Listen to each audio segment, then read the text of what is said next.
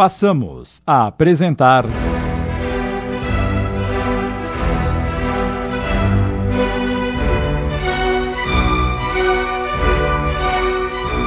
Corações em Conflito.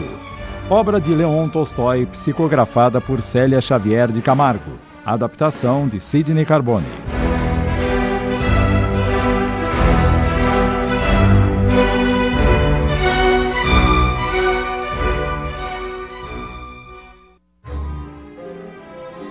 Olavo estava tão dominado pelo ciúme que pensou que fosse enlouquecer. Por isso tomou uma decisão. Amanhã mesmo voltarei a São Petersburgo e nunca mais retornarei à mansão dos Lilazes. Preciso manter-me distante do casal e da criança. Só assim conseguirei readquirir a serenidade que perdi.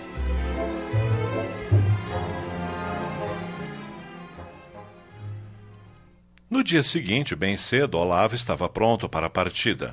Antes de entrar na carruagem, fitou Alexandra demoradamente, procurando fixar a sua imagem indelevelmente em sua memória, para poder recordar-se dela e da criança quando estivesse longe. A moça estranhou o olhar intenso com que ele a envolveu e ficou emocionada. Minutos depois, a carruagem rodava na estrada e a mansão dos Lilazes ficava cada vez mais distante até sumir numa curva do caminho. Dez anos se passaram.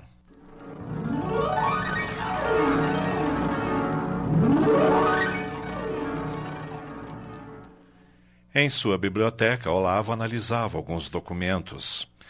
Cabelos grisalhos nas têmporas, sua aparência era de alguém que envelhecera prematuramente. A expressão severa e os cantos da boca contraídos denotavam certa amargura e dureza de atitudes.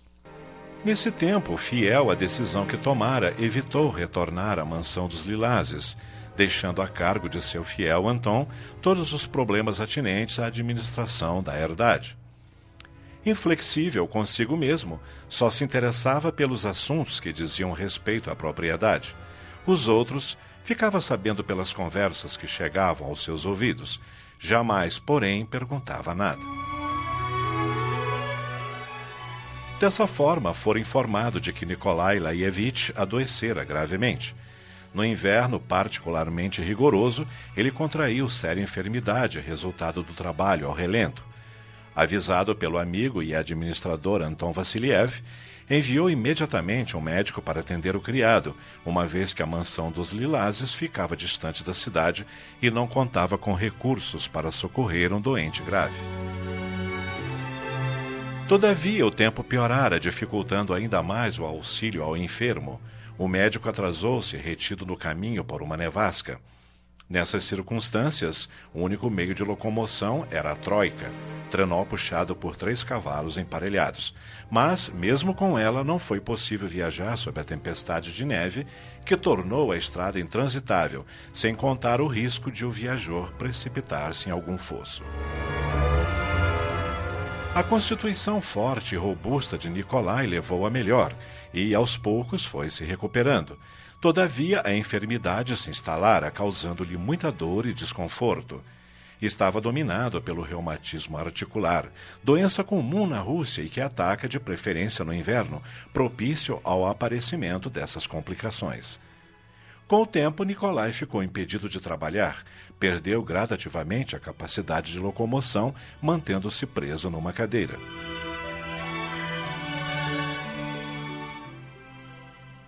Olavo foi visitar o doente numa de suas raras idas a seus domínios rurais, ocasião em que sua presença se fazia absolutamente indispensável. Seu coração confrangeu-se ao ver o criado reduzido àquela situação de dependência. Doía-lhe mais, no entanto, observar a atitude carinhosa e maternal de Alexandra, que cuidava do marido cheia de desvelos. Está com fome, querido? Deseja alguma coisa? Quer que aumente o fogo da lareira? E Nicolai, sorrindo, amoroso, respondia agradecido. Não se preocupe, eu estou bem. Dolorosa fisgada de ciúme atingiu Olavo em cheio. Observando o casal à sua frente, a harmonia que se afigurava existir entre eles, lamentou não ser ele, Olavo, que estivesse no lugar de Nicolai, para receber todo o amor e carinho da mulher amada. Viu os esposos conversar, quase que esquecidos de sua presença ilustre. Os olhos úmidos de emoção fitavam aquela mulher encantadora, acompanhando seus movimentos pela sala que se conjugava à cozinha. Lembrou-se de que fora ele mesmo que obrigara Alexandra a uma vida de renúncias. Ela, porém, tinha uma alegria: o filho. Bons dias! Quando Andrei Urich entrou na sala e curvou-se numa reverência diante dele, contemplando-o curiosamente, Olavo não pôde deixar de admirar o menino, forte e saudável lamentou não ser ele, oficialmente, o pai de Andrei. Após cumprimentar o visitante, o garoto dirigiu-se ao genitor cheio de atenções e cuidados. Paizinho, já alimentei o gado, as ovelhas, as cabras e as galinhas. Consertei a cerca do estábulo que estava quebrada e retirei a neve que se acumulava na porta, impedindo a entrada. Muito bem, meu filho. Fez um belo trabalho e estou orgulhoso de você. Deseja mais alguma coisa, paizinho? Não, meu filho, você já trabalhou muito hoje. Descanse agora. Um tanto tímido, Olavo dirigiu a palavra ao menino. Vejo que trabalha como um homem. Não faço mais que minha obrigação, senhor. Não desejamos ser pesados ao Barine, que tanto nos tem ajudado.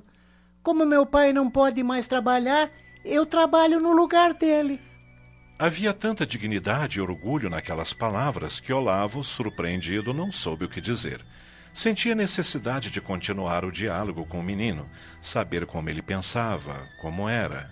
Mas trabalhando assim, por certo, não tem tempo para mais nada, não é? Ao contrário, eu estudo, Barini. Como não posso frequentar a escola, minha mãe dá-me aulas à noite, depois do jantar. Ainda mais admirado, Olavo ficou ao saber que o menino aproveitava todo o seu tempo livre para adquirir conhecimentos, quando poderia estar, com justiça, repousando das canseiras do dia, e pensou: Gostaria de ter esse garoto ao meu lado e proporcionar-lhe uma vida mais fácil que lhe permitisse desenvolver suas aptidões. E, repentinamente, teve uma ideia. Não quer vir comigo para São Petersburgo? Lá teria mais condições de estudar. Eu lhe dou todo o necessário e não precisará mais trabalhar. Olavo falava ao menino enquanto lançava um olhar enviesado, discretamente observando a mãe para ver sua reação. Alexandra, que mantivera os olhos cheios de adoração postos no filho, virou-se corando para o patrão ao ouvir a proposta que ele fizera. Olavo perguntou: O que acha da minha ideia, Alexandra? Você é a mãe e deve querer o melhor para seu filho. Ela respondeu com dignidade. Andrei Urich está crescido e sabe decidir por si mesmo, Barini. Olavo insistiu com o garoto. E então? Lamento, Barini, mas tenho obrigações aqui. Quem faria o serviço no meu lugar? Se essa é a sua preocupação, colocarei alguém para substituí-lo nas tarefas. O que me responde? Ainda assim, lamento. Não posso deixar minha mãe e meu pai sozinhos. Pense bem, garoto. Você poderá ter uma vida bem melhor e. Desculpe-me, Barini, mas não aceito a sua oferta. Eu fico. Estamos apresentando. Corações em Conflito